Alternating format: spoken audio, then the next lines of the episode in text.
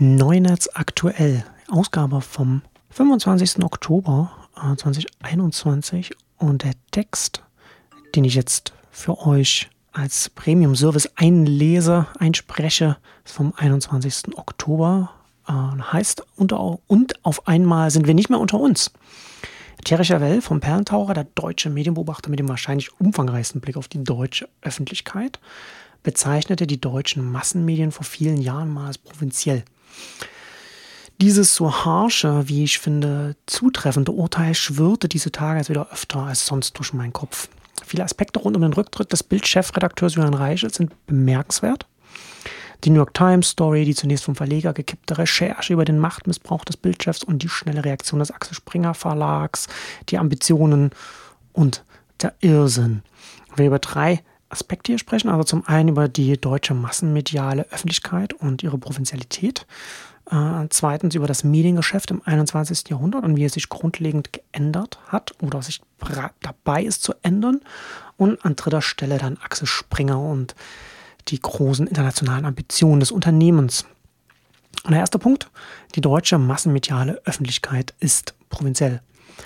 Es liegt irgendwo zwischen amüsant und ermüdend, wie hierzulande das Diskurstheater, das man in den USA beobachten kann, nachgeahmt wird.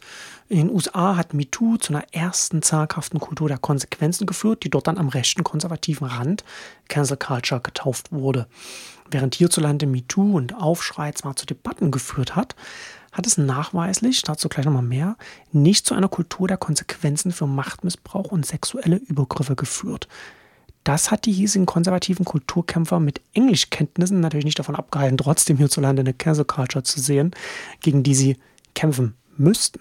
Manchmal werden die eigentlich unsichtbaren diskursiven Werkzeuge, mit denen Mobilisierung, Aufmerksamkeit und Overton Schieberegler bewegt werden sollen, allzu deutlich sichtbar. Wie dem auch sei. Im Frühjahr diesen Jahres, die Älteren werden sich erinnern, erschienen Reportagen über Julian Reichels Verhalten gegenüber Kolleginnen, führte zu einer zwölftägigen internen Untersuchung, nach deren Ergebnis Reichelt zurück auf seinem Posten als Bildchef landete. Mit dem einzigen Unterschied, dass die BAMS-Chefin dann auch gleichberechtigte Vorsitzende der Bildchefredaktion wurde. Damals also reine Kosmetik. Und damit war die Causa Reichelt erledigt. Vögeln, fordern, feuern, wie der Spiegel berichtete, beim Chef der reichweitenstärksten deutschen Zeitung und quasi keine Konsequenzen. Es dürfte kein Zufall gewesen sein, dass das ehemalige BuzzFeed-Investigativteam jetzt als Ippen Investigativ an diesem Thema dran blieb. Warum keine andere Redaktion? Weil deutsche Medien so nicht funktionieren. Wir reden hier über den Axel Springer Verlag. Die Reaktion von Verleger Dirk Ippen, die Reportage kurz vor Veröffentlichkeit zu kippen, war ungeschickt, aber eher nur im Zeitpunkt ungewöhnlich für den deutschen Medienbetrieb. Der 81-jährige Ibn dürfte sich verhalten haben, wie man sich als gestandener Verleger in Deutschland eben verhält. Dachte er zumindest. Im Zweifel nicht gegen einen anderen Presseverlag und erst recht nicht gegen Axel Springer. Ibn dürfte ebenfalls mit der massenmedialen Brille des 20. Jahrhunderts auf die Recherche seines Investigativteams geschaut haben. Wenn, das, wenn er es kippt, ist es gekippt. Und was könnte ernsthaft passieren, außer dass ein paar Journalisten, Journalistinnen unzufrieden sind? Und Ergebnis zum Sechs nötigen nach Tradition im Axel Springer Haus. Ich habe da in dem Text auch ein, äh, ein paar Zitate aus einem Buch über Axel Springer, der Person selbst, rausgezogen. Kann man da nach, nachlesen. Ja, hat also da Tradition nicht, aber nicht nur da. Die Führungskultur in deutschen Pressehäusern ist grundsätzlich immer noch ein bisschen schwierig. So, und das bringt uns zum zweiten Punkt, und zwar dem, das Mediengeschäft im 21. Jahrhundert hat sich grundlegend geändert. Provinz das ist die Deutschland AG, die unter sich bleibt. Wie hätte es auch anders sein können im 20. Jahrhundert mit beschränktem Papier, beschränkten Sendefrequenzen und einem Markt, der durch Geografie und Sprache und Geopolitik definiert wird? Das Ergebnis, wie in jedem anderen europäischen Land, ist eine Medienbranche, die überschaubar ist. Die mächtigsten Menschen der Branche, fast immer Männer, können, kennen sich gegenseitig. Sie treffen sich auf Konferenzen, Preisverleihungen, haben gemeinsam private Dinner und sind in Verbänden organisiert, in denen einer von ihnen dann auch eben auch der Vorsitzende ist. Je kleiner eine Branche, desto eher Krähenverhalten. Das wird nicht gehackt, gehört sich nicht.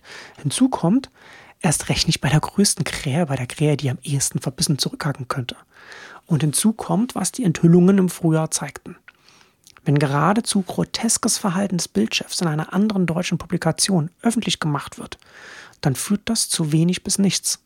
Und sind die neuen Enthüllungen nicht nur einfach mehr von dem, was im Frühjahr erschien? Warum also Verwerfungen mit Axel Springer Verlag riskieren?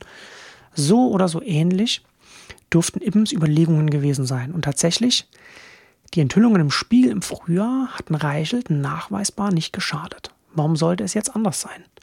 Viel wurde in den letzten 10, 15 Jahren über den Medienwandel geschrieben, auch von mir hier.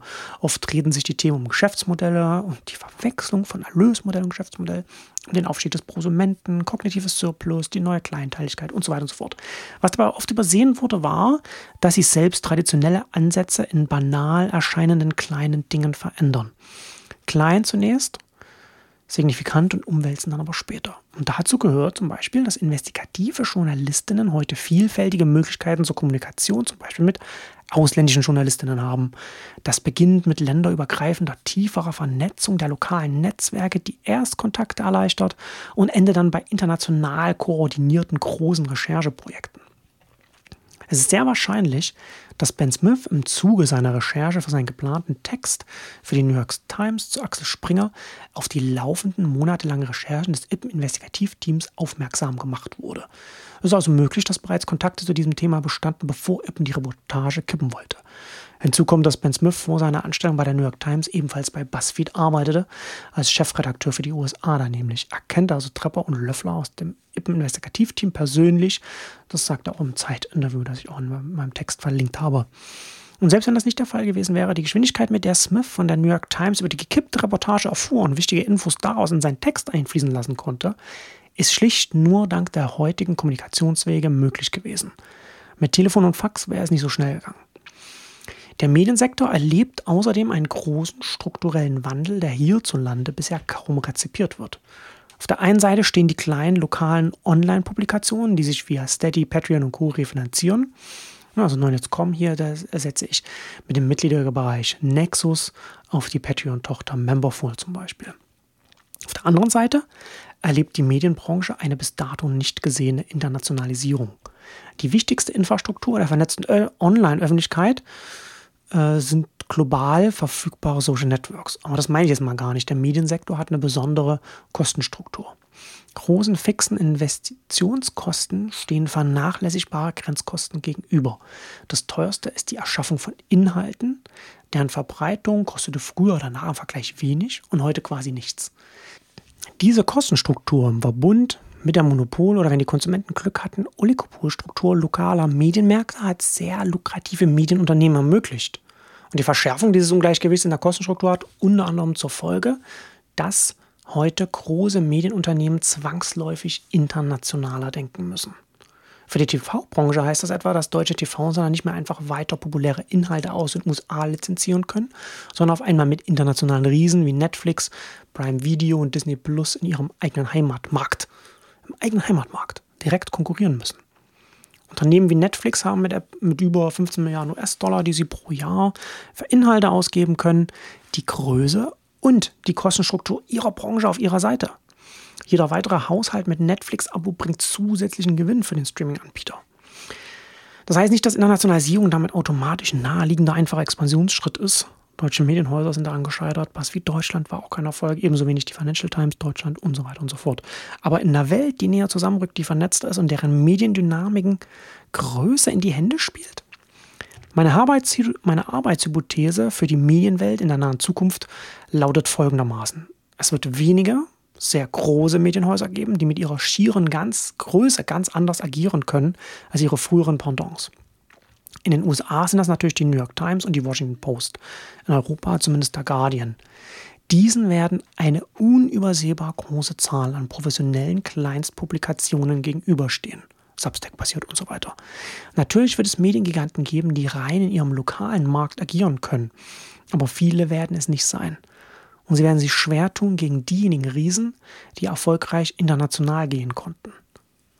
Kurz gesagt, Mehr noch als in anderen Branchen werden Medien und insbesondere die Presse künftig dominiert von wenigen großen und vielen kleinen und die mittelgroßen dazwischen werden aussterben. Und zur Gruppe, also den mittelgroßen, gehört die überwiegende Zahl der traditionellen Medien, muss man dazu sagen. Printverlag, Presseverlage zum Beispiel. Und da kommen wir zum dritten Aspekt damit, nämlich zu den großen internationalen Ambitionen von Axel Springer. Axel Springer ist das einzige deutsche Medienunternehmen, das eine ähnliche Hypothese zu vertreten scheint. Also Presseverlag kann man bei der heutigen Umsatzverteilung bei Axel Springer eigentlich nicht mehr sagen.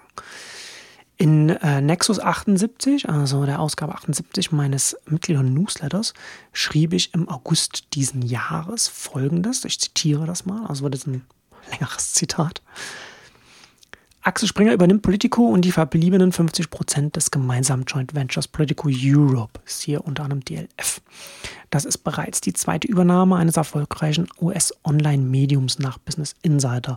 Was direkt auffällt und wir auch bereits im Nexus Discord Mitgliederforum diskutiert haben, Axel Springer scheint der einzige Medienkonzern zu sein, der Interesse an diesen großen, erfolgreichen, profitablen Medien hat und auch bereit ist, den Preis dafür zu bezahlen. Selbst wenn wir die deutschen Medienhäuser mehrheitlich Schnarschnasen auf diesem Gebiet einmal außen vor lassen, dann bleibt doch die Frage, wo sind die restlichen westlichen Medienhäuser, die ein zukunftsträchtiges Online-Medienportfolio aufbauen wollen?